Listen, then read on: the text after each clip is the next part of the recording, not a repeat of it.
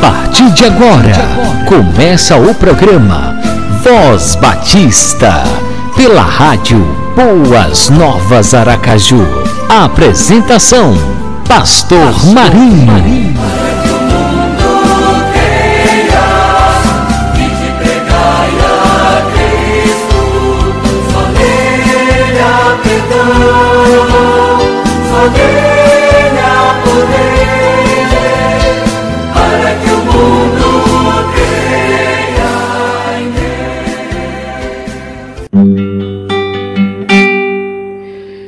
Pai celeste, ao teu lado quero estar.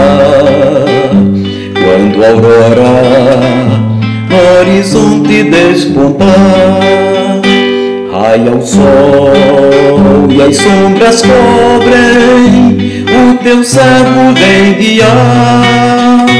Pai celeste, ao teu lado quero estar nascimento do sol ao seu ocaso. Seja louvado o nome do Senhor. O nascimento do sol ao seu ocaso. Seja louvado o nome do Senhor. A cada dia louvarei ao Senhor com alegria a cada manhã pedirei a Jesus, meu Salvador e Senhor. Do nascimento do sol ao seu ocaso, seja louvado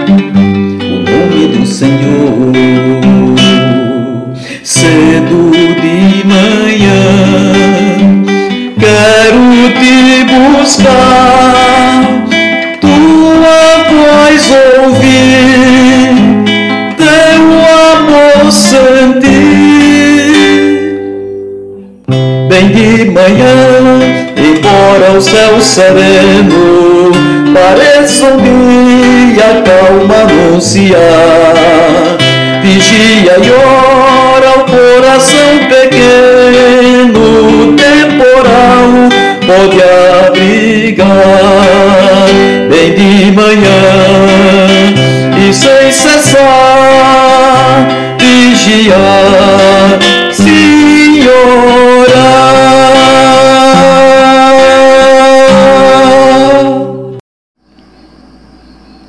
Saúde e paz para você que está conectado na rádio Boas Novas Aracaju. Estamos começando mais um programa Voz Batista e no Voz Batista de hoje, teremos uma mensagem especial com o pastor Hernandes Dias Lopes, intitulada O Amanhã Não Nos Pertence. Abra o seu coração e receba a palavra do nosso bom Deus. Glorioso Deus, eterno Pai celestial, que a tua palavra proclamada nesse momento encontre guarida no coração do amigo ouvinte, dando-lhe o pleno entendimento da dependência da tua vontade para a sua vida, em nome de Jesus. Amém. Louvado seja Deus pelo privilégio de mais uma vez partilhar com você é a preciosa palavra de Deus. Eu quero ser bastante breve na minha fala com você hoje e eu quero considerar dois textos da Bíblia. O primeiro deles está no livro de Provérbios, no capítulo 27. Provérbios 27, versículo 1. E esse texto diz assim: Não te glories do dia de amanhã, porque não sabes o que trará a luz. O segundo texto que quero compartilhar com você está na carta de Tiago. Abra comigo, por favor, na carta de Tiago, no capítulo de número 4, versos 13 a 17. Está escrito o seguinte: Atendei agora, vós que dizeis, hoje ou amanhã iremos para a cidade tal, e lá passaremos um ano e negociaremos. e teremos lucros. Pois não sabeis o que sucederá amanhã, que é a vossa vida. Sois apenas como neblina que aparece por um instante e logo se dissipa. Em vez disso, devíeis dizer: Se o Senhor quiser, nós viveremos, como também faremos isto ou aquilo. Agora, entretanto, vos jactais das vossas arrogantes pretensões. Toda jactância semelhante a essa é maligna. Portanto, aquele que sabe que deve fazer o bem e não o faz, nisso está pecando. Eu estou absolutamente seguro de uma coisa: você e eu, quando começamos o ano de 2020, fizemos o nosso planejamento para este ano. Planejamos trabalhos, investimentos, viagens, alguns férias, passeios, muitos com a agenda completamente lotada, com negócios bem elaborados, com planejamento familiar bem feito. Porém, de repente surge uma crise, uma pandemia que abala a saúde pública e traz um terremoto na vida econômica do Brasil e do mundo. E todos os nossos planos estão necessariamente necessitados de serem reprogramados, repaginados, refeitos. Viagens canceladas, congressos e conferências cancelados ou adiados, viagens internacionais canceladas ou adiadas. Certamente, essa pandemia retrata que nós todos somos absolutamente vulneráveis e dependentes. Por isso o texto diz: Não te glories no dia de amanhã. Você e eu não administramos o amanhã. Você e eu não temos as rédeas do amanhã nas nossas mãos. O amanhã não nos pertence. Por isso, o texto diz: Não te glories no dia de amanhã, porque não sabes o que trará a luz. Pense comigo, que nós não tivemos nenhum prognóstico, nenhum profeta, nenhum pregador, nenhum estudioso, nenhum historiador,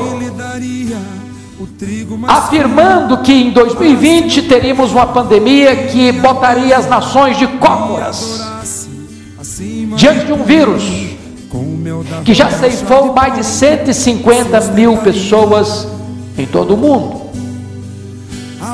Você e eu não sabemos o que vem amanhã, porque somos vulneráveis, não somos autossuficientes, somos absolutamente dependentes de Deus.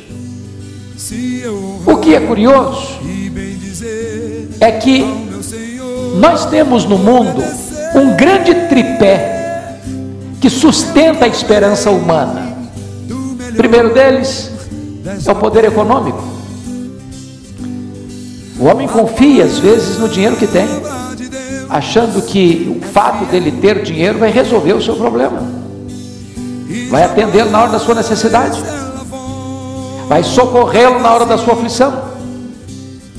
Há poucos dias li um relato dramático da filha de um dos homens mais ricos da nossa geração que morreu contaminado por esse vírus. Ela dizia que o que foi curioso é que seu pai, que tinha tanto dinheiro, morreu por aquilo que é gratuito para todo mundo a falta do ar para respirar. O dinheiro não tem a solução imediata e eficaz para os grandes dramas da vida. O segundo tripé é a ciência. Alguns acham que a ciência é a verdadeira luz, que vinda ao mundo vai iluminar todos os homens. Alguns acreditam que a ciência é o grande alicerce que vai dar fundamentação à humanidade.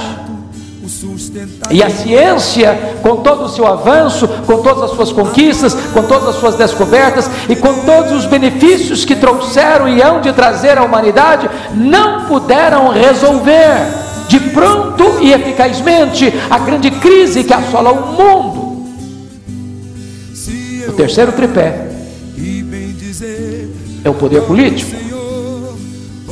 As grandes nações, as ricas nações, as poderosas nações, com seus comandantes, presidentes, ministros, reis, que governam com tanta força, com tanto poder, com tanto militarismo, com tantas armas bélicas, com tanto poder de decisão e de ação, também não puderam resolver este problema que assola a humanidade.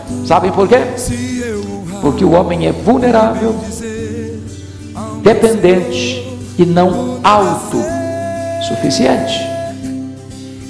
É por isso que esse texto de Provérbios 27, 1 e o texto de Tiago 4, 13 a 17 é tão oportuno para a nossa reflexão nessa conjuntura. E eu gostaria que você começasse a observar comigo que nós corremos à luz do que o texto diz de Tiago, e eu peço que você esteja com o texto aberto em Tiago, quando ele trabalha no verso 16, o problema da jactância e o problema da das arrogantes pretensões. Nós erramos quanto a isso, e erramos em dois aspectos: no falso entendimento de quem somos nós, e no falso entendimento das nossas ambições. Porque às vezes julgamos que a vida está em nossas mãos e que o tempo está a nosso favor. Achamos que nós estamos no controle. Nós vivemos numa geração humanista. Nós vivemos numa geração que põe o homem no centro, que idolatra o homem. Esta é, é o antropocentrismo idolátrico, onde o homem se vê no centro do universo e tudo gira em torno dele, por ele, para ele, e ele é o grande supremo comandante. E basta o arauto de um vírus que você não pode ver ele é a olho nu para botar todos esses valores por água abaixo. Nós temos tantas vezes a presunção de fazer planos sem incluir o propósito e a vontade de Deus nesses planos. Eu quero lhe dizer que não é pecado, não é errado, aliás, é necessário fazer planos. Não é disso que Tiago está dizendo. O que Tiago está aqui denunciando, e nós precisamos refletir sobre isso nessa hora, não é fazer planos, é fazer planos sem incluir a vontade boa, agradável e perfeita vontade de Deus. É fazer planos sem Deus.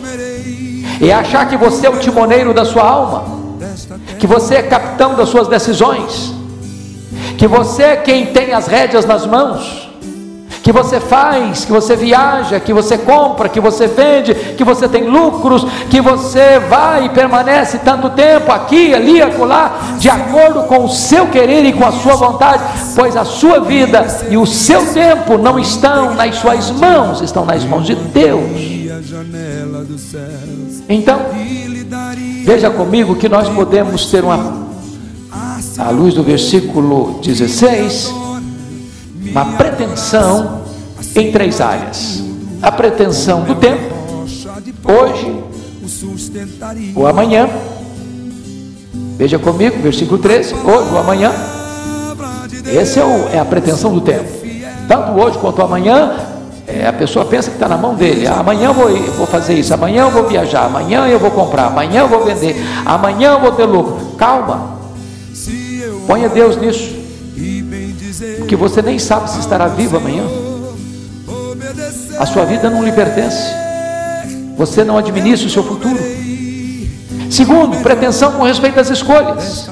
Iremos, passaremos. Essa é a questão da decisão. Eu vou fazer essa escolha. É o que o texto diz: nós iremos para a cidade tal. E nós passaremos lá um ano. Nós temos um plano, nós temos um projeto. Nós temos todo um estudo de caso onde nós vamos fazer conforme o nosso querer, conforme a nossa vontade, porque nós tomamos decisões e realizamos as nossas ações e somos soberanos nisso. Essa é a vã pretensão, pretensão que Tiago chama ah, de pretensão arrogante e ele chama de jactância maligna, porque exclui Deus exclui Deus. Mas também as pretensões, elas podem tocar na área das habilidades. Veja você, no versículo 13 ainda, diz que nós negociaremos e nós teremos lucros. É o homem que toma a decisão, é o homem que acha que vai acontecer, vai fazer, vai ter resultado, vai ter lucro, porque ele é quem planejou isso. E veja você que o arauto chamado Covid-19 é suficientemente forte para colocar todas essas arrogantes pretensões e jactâncias malignas ao chão. E tirar toda essa altivez do homem, esvaziar sua bola e mostrar para ele que ele é vulnerável, dependente e não autossuficiente. Pois bem, como nós podemos nos proteger dessas vãs pretensões, dessas arrogantes pretensões ou presunção? Primeiramente, eu acho que nós precisamos reconhecer e ter consciência da nossa ignorância. Olha o versículo 14 comigo. Vós não sabeis o que sucederá amanhã. Ponto. Ponto. Com todo o nosso saber, com todos os nossos prognósticos, com toda a nossa provisão de tempo, com todos os nossos estudos, com toda a nossa ciência, com toda a nossa perícia. O texto é categórico: vós não sabeis o que sucederá amanhã. Fomos pegos de surpresa. Fomos apanhados nessa rede da ignorância. E o mundo está em pânico. E as nações estão completamente aturdidas. Por quê? Porque nós temos que admitir a nossa limitação do saber com respeito ao futuro, pois não sabeis o que sucederá amanhã. Segundo lugar, ter consciência da nossa fragilidade. Olha comigo o versículo 14. Que é a vossa vida? Sois apenas como neblina que aparece por um instante e logo, logo se dissipa. Note você a fragilidade da vida, a vulnerabilidade da vida. Morre o idoso, morre o adulto, morre o jovem, morre a criança, morre o rico, morre o pobre morre o doutor, morre o analfabeto, mora o homem que mora no palácio, morre o homem que mora na palafita, mora o homem piedoso, morre o homem ateu. A morte é democrática e ela chega a todos. Ela é o sinal de igualdade na equação da vida, ela chega a todos. Por quê? Porque não importa a saúde que você tem, não importa o dinheiro que você tem, não importa o conhecimento que você tem, não importa o lugar que você mora, não importa o cargo que você ocupa, você e eu somos frágeis e vulneráveis.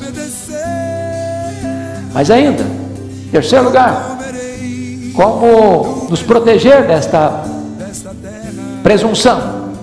Primeiro, saber da nossa ignorância. Segundo, saber da nossa fragilidade. Terceiro, saber da nossa total dependência de Deus. Olha o versículo 15 comigo. Em vez disso, deverias dizer, ou devias dizer: se o Senhor quiser, nós viveremos. Como também faremos isto ou aquilo. Então, deixa eu, eu lhe dar um conselho.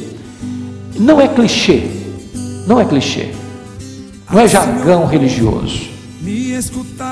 Nós, se não temos este hábito santo, bíblico, correto, devíamos começar a ter, usar esta expressão, se Deus quiser, ou se Deus permitir, eu irei, eu pregarei, eu viajarei, eu negociarei, eu passarei tanto tempo na cidade tal, eu terei lucros, eu casarei, eu trabalharei.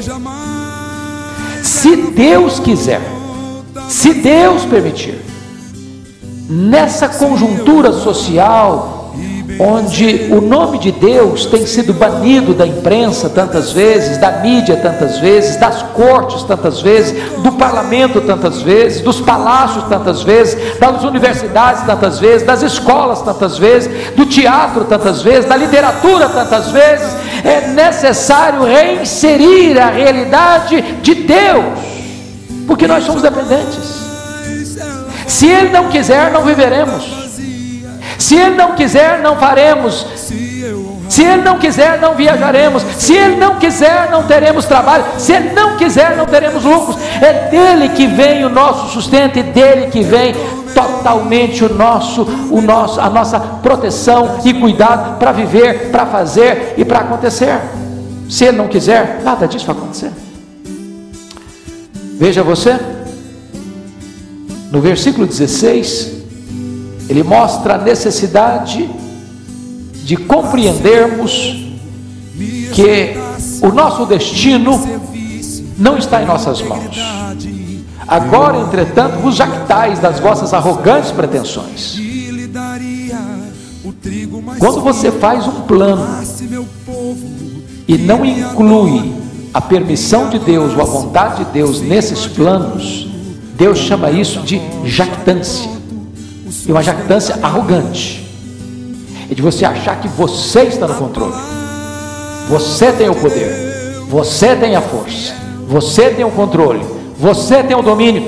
Isso é jactância e arrogância demoníaca. E você excluir Deus da sua pauta, da sua agenda, da sua vida, da sua família, das suas decisões. Isso é contrário ao cristianismo. Mas veja você, que no verso 17 ele estabelece algo interessante. Portanto, aquele que sabe que deve fazer o bem e não o faz, nisso está pecando. Diante da vulnerabilidade da vida, diante da brevidade da vida, porque a Bíblia compara aqui a nossa vida ah, de uma maneira interessantíssima, como neblina. E você às vezes está andando por uma estrada e tem uma neblina de manhãzinha, daqui a pouquinho o sol brota e a luz do sol chega e o calor chega e a neblina se dissipa e ela vai embora. A Bíblia compara a nossa vida como um corredor veloz, como a agulha de um tecelão, ou como um breve pensamento, ou como uma flor que viceja floresce, depois murcha e seca. A Bíblia compara a nossa vida como um corredor veloz. Então, diante desse fato de que você e eu somos vulneráveis, diante desse fato que você e eu não temos capacidade de tomar decisões e levá-las a cabo por nós mesmos, nós deveríamos viver a vida com mais antenas ligadas a quem está perto de nós. E se alguém chegar precisando de socorro, de ajuda, de uma mão estendida, não deixa para depois. Mesmo sabendo que você deva fazer o bem, não deixa para amanhã. Então o que o texto está dizendo é o seguinte: aproveite as oportunidades, viva cada dia. Todo dia viva na dependência de Deus, todo dia é dia de fazer o bem, todo dia é dia de investir no próximo, todo dia é dia de investir no reino, todo dia é dia de você pensar além de você mesmo, também no outro. Porque essas pessoas que estão com essas vãs pretensões e arrogantes pretensões, elas estão pensando nelas. Eu faço, eu viajo, eu passo tanto tempo, eu vou ter lucros, eu vou comprar o eu, o eu, o eu, sempre no centro, e ele fazendo para ele, ele trabalhando para ele, ele tendo lucro para ele, ele deixando as oportunidades passarem de fazer o bem. Você com esta crise está aprendendo algumas lições tão importantes. Primeiro, você e eu precisamos de muito menos para viver. Muito menos do que você imagina. Você pode aprender a viver uma vida mais modesta para ter mais condições de socorrer o necessitado à sua porta. De você não deixar de fazer o bem porque tudo que Deus bota na sua mão não é apenas para você comer todas as sementes, você precisa semear também essas outras sementes, lançar o seu pão sobre as águas. E na medida que você vai fazendo o bem, Deus vai multiplicando a sua sementeira para que mais outras pessoas possam ser alcançadas. Então eu quero concluir. E ao concluir, eu quero dizer a você duas coisas. Primeiro, o perigo que é desobedecer à vontade de Deus quando você já a conhece. Esse é o alerta do último versículo, versículo 17. Portanto, aquele que sabe que deve fazer o bem e não faz, nisso está pecando. A omissão é um grave pecado. Ele não está falando de alguém que desconhece a vontade de Deus. Ele está falando para alguém que conhece a vontade de Deus. E mesmo conhecendo-a, não a obedece. Mesmo sabendo que precisa fazer o bem, porque fazer o bem é a expressa vontade de Deus, ele deixa de fazer o bem. E nisso, nessa omissão criminosa, ele está pecando. Segundo ponto, preste atenção comigo, é a obediência à vontade de Deus, o versículo 15. No verso 15 diz: Em vez disso, devias dizer: Se o Senhor quiser, nós não só viveremos, como também faremos isto ou aquilo. Se Deus quiser, nós passaremos por essa crise. Se Deus quiser, o Brasil se recupere economicamente. Se Deus quiser, os nossos empresários não vão quebrar e vão se recuperar. Se Deus quiser, os nossos empregados vão continuar trabalhando e botando pão sobre a sua mesa. Se Deus quiser, Deus há de proteger você e a sua família. Se Deus quiser, as nações vão ser poupadas desta grande pandemia e dessa grande calamidade. Se Deus quiser, se Deus quiser, nós viveremos.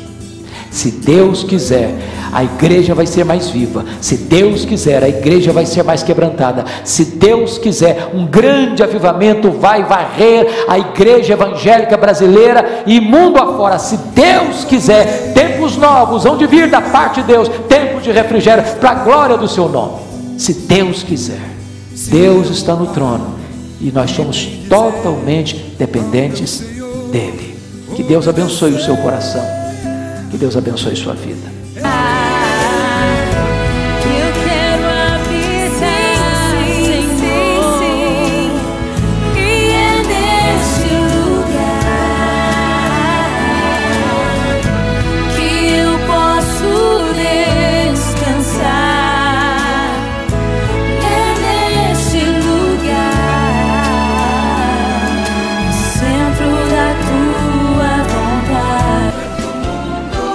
Obrigado, Senhor, pela tua palavra, fiel, verdadeira e digna de toda aceitação.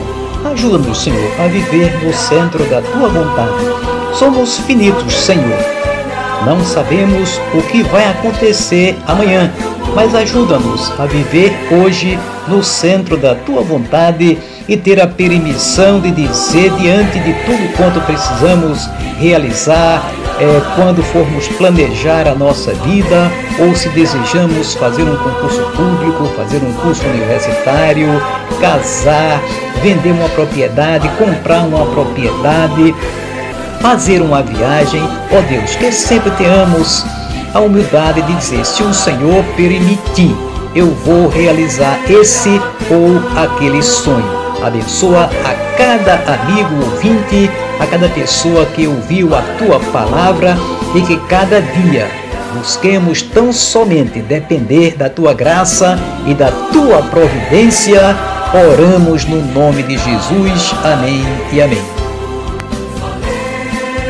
Chegamos ao final de mais um programa Voz Batista. Obrigado pela sua companhia, pelo prestígio da sua audiência. Um abração no coração, muita saúde, muita paz para você e a sua família. Até o próximo programa. Você acabou de ouvir o programa Voz Batista, na rádio Boas Novas Aracaju.